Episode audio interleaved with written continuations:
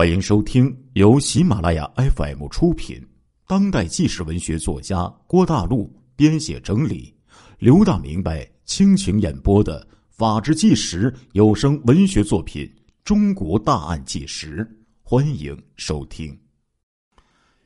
云南平远街，今天呢叫做平远镇，哎，处于呢文山州的燕山县。这个镇子呀。地处几条公路的交汇处，是交通枢纽和商贸小镇。这个镇子呢，只有几万人口，但是曾经是大名鼎鼎。早在明代时期呀，平远街就是文山州回民的主要居住区。小小的镇子呀，有十多个清真寺，包括有名的田心大清真寺。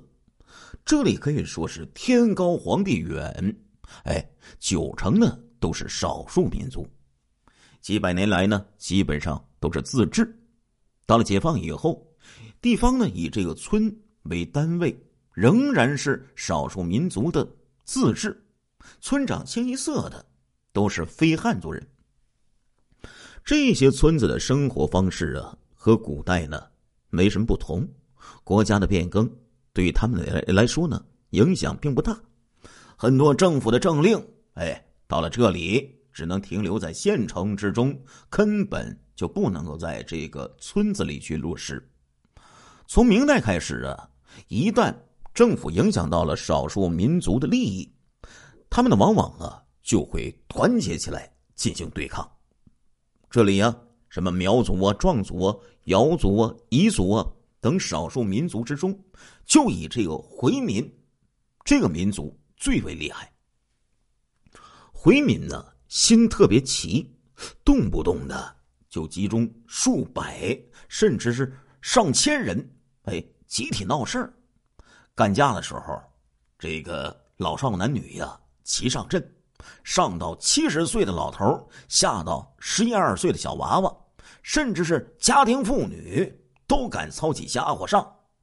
早在明代的历史记载当中，就有数百回民鸣锣罢市，包围镇政府的这样的一个记载。长此以往啊，历代的地方政府对这个镇子的这样的一个管理就有所顾虑了，只能依靠回民的村长啊来控制这个村子。但是这些回民呢，村长啊，他不代表政府，而是回民的保护者。其中一些村长自己呀，或者直系的亲友呢，就是毒贩和枪贩。直到一九七九年，这里呢几乎都是自治的，只有镇上驻守一些其他民族干部，还有公安、武警而已。七十年代呀，在这个平远街。曾经呢，出现过回族和瑶族的大规模的械斗，两伙人开壳了。这个当时呢，调动了这个部队呀，才制止了这样的一个斗争。七十年代以前呢，平远街呀还是可以镇压得住的。一来呢，那时候回民呢没有武器；二来镇上的公安武警比较多，必要的时候可以调动军队。大体上呢，还算是能够。控制住局面，一切的转变发生在一九七九年。当年呢，对越的自卫反击战打响了，平远街镇呢所在的这个文山州被划为战区了。军方呢忙于打仗，地方的这个行政管理呀，不免就有一些松弛了。平远街原本的这个高压态势瞬间就结束了。于是呢，镇上的这些农村呢，几乎全部都是无政府的状态。借助这种千载难逢的机会，平远街镇呢，本来就猖獗的地方力量，迅速就发展起了自己的武装。这镇子呀，就成为了无人敢管的化外之地，也是无法无天的罪恶的集中营。实际上，政府这个时候。已经失去了对这个平远街镇的控制，所以这个镇子才成为了亚洲的黑枪中心。当时啊，这个平远街这个汇报这个报告上这样写道：“说来令人难以置信呐，在平远街结婚不领结婚证，居民呢没有身份证，街道呢没有门牌号，生育呢不用搞计划生育，一切都处于啊无秩序的状态。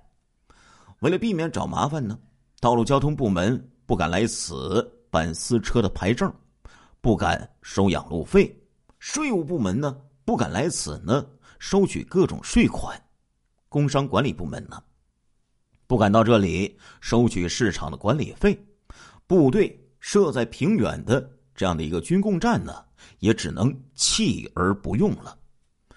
在这里呀，家家几乎啊都私藏武器，贩卖枪支，户户经营毒品，社会治安。极为混乱，盗窃、抢劫、伤人，甚至是杀人，那简直就是家常便饭。就连全副武装的公安民警都不敢随便的下村走动啊！在当地的司机当中啊，流传着一句顺口溜：“吃饱饭，家族游，平远街上不敢留。”哎，从一九。七九年开始，平远街各种恶性对抗政府的案件呢不断发生。一九七九年九月二十一号，平远镇新田村的几个人呢，在这个镇政府的门口呢，围着几名镇里的领导在吵闹谩骂。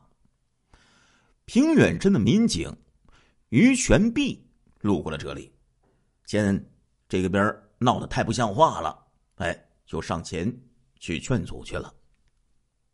几个闹事的家伙不但不听劝阻，反而高声喊道：“给这个管闲事的狗砸住，给他点颜色看看！”说着呀，这些人就上前去殴打于必全。于必全被打之后，忍无可忍呐，拔枪自卫，向天鸣枪示警。谁知道啊？这些回民呢，早就嚣张惯了呀。毒贩呢，这个马里三猛地扑过来，就去抢这个于必全手中的这个枪。争夺之中，这枪走火啊，击中了马里三的大腿。本来袭警抢枪完全可以当场击毙呀，但是在这个地方，现在可就等于是捅了马蜂窝了呀。这些人煽动六百多回民冲进了镇政府的大院用石块、砖头猛击于全璧一个人。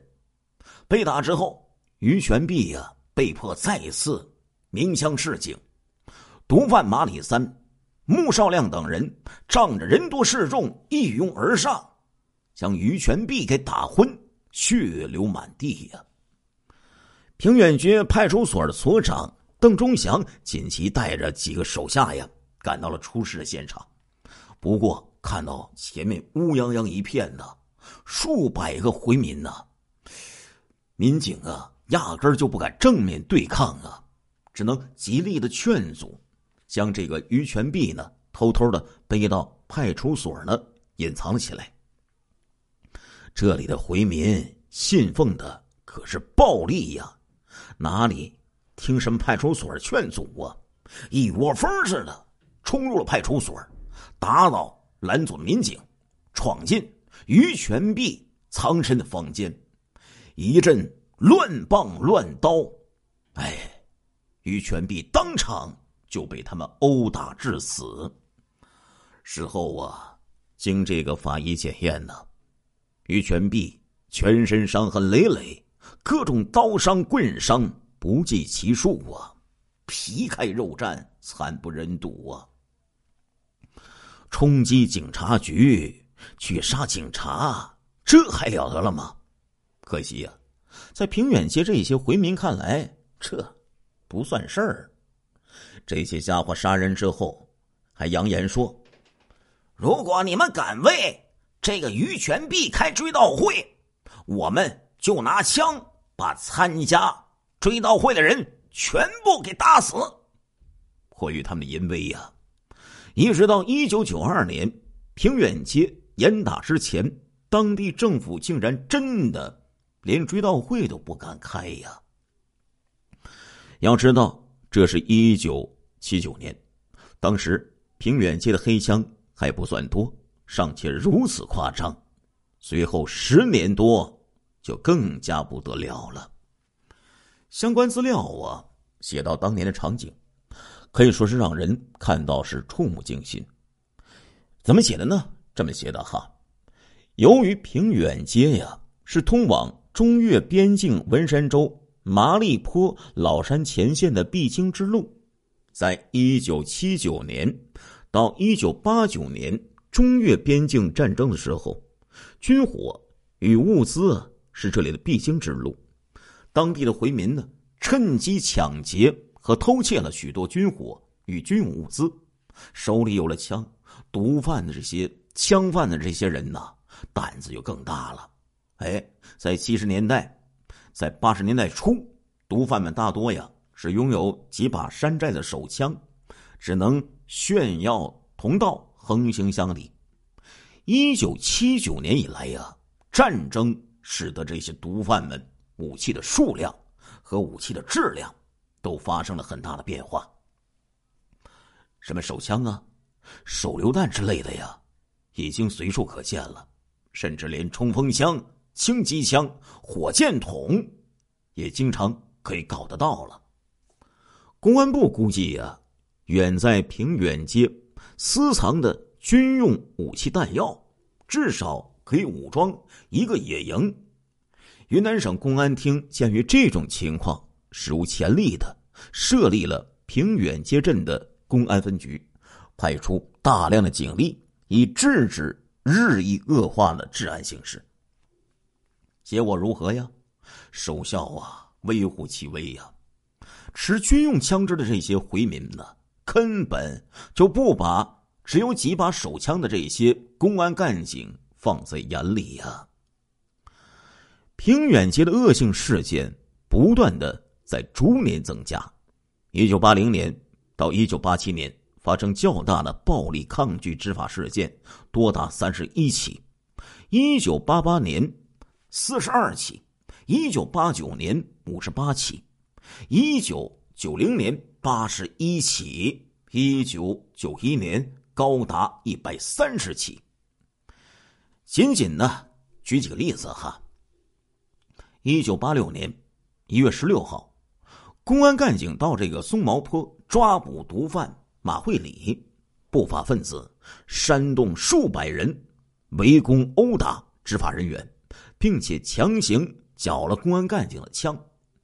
一九八七年六月二十八号，犯罪分子纠集数十人，借口公安人员执法开枪，打砸平远派出所，打伤八名民警。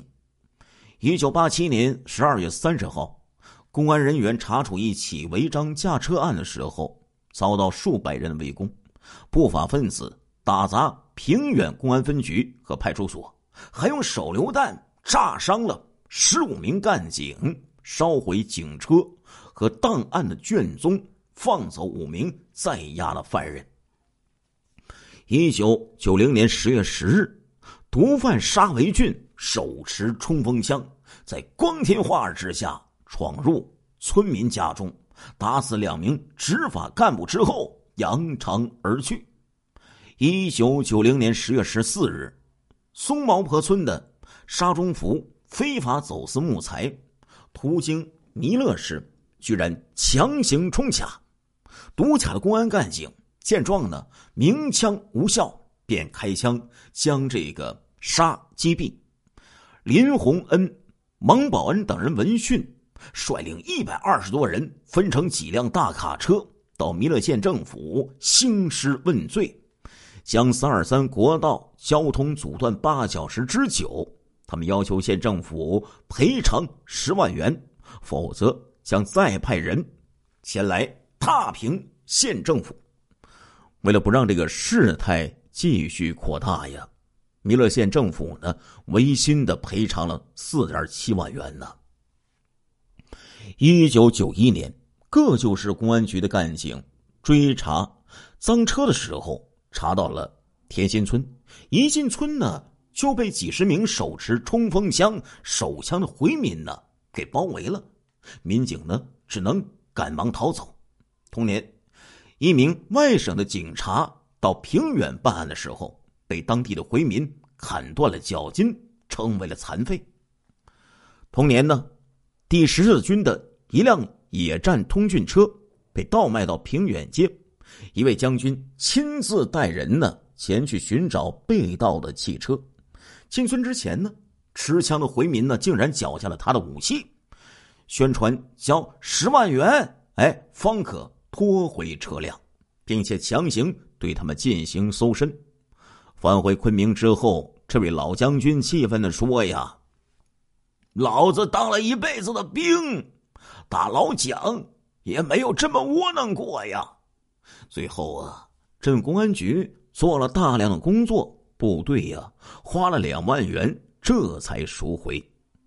以上这些事情啊。不过是冰山的一角而已呀。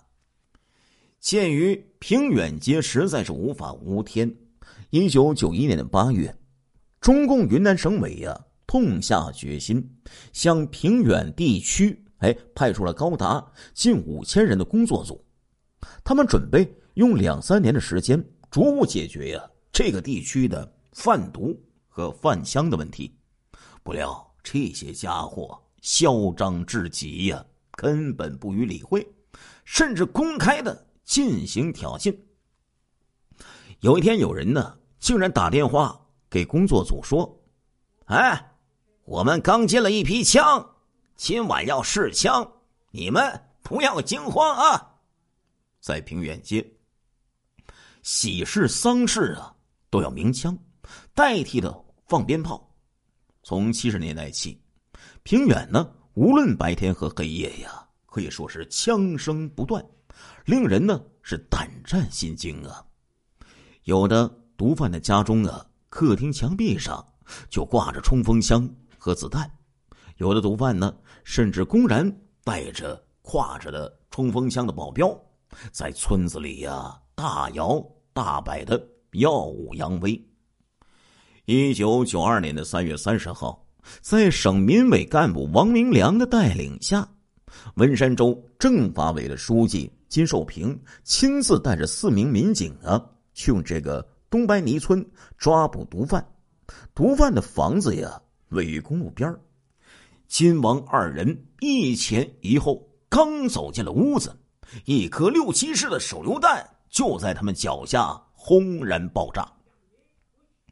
金寿平书记呀！当场被炸得血肉横飞，当场牺牲。王明良呢也被炸倒在地。另外有两名公安干警身负重伤。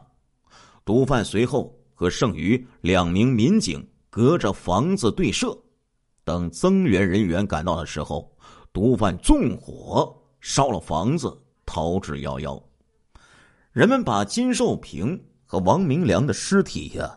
从这个瓦砾当中给拉出来的时候，两个人呢是被烧得面目全非、惨不忍睹啊！从干部王明良扭曲挣扎的姿势来看，当时他没有被炸死，但因伤重无力爬出，才被大火活活烧死啊！公然杀害州政法委的书记，恐怕全国都没有第二个镇子。敢于这么干呢？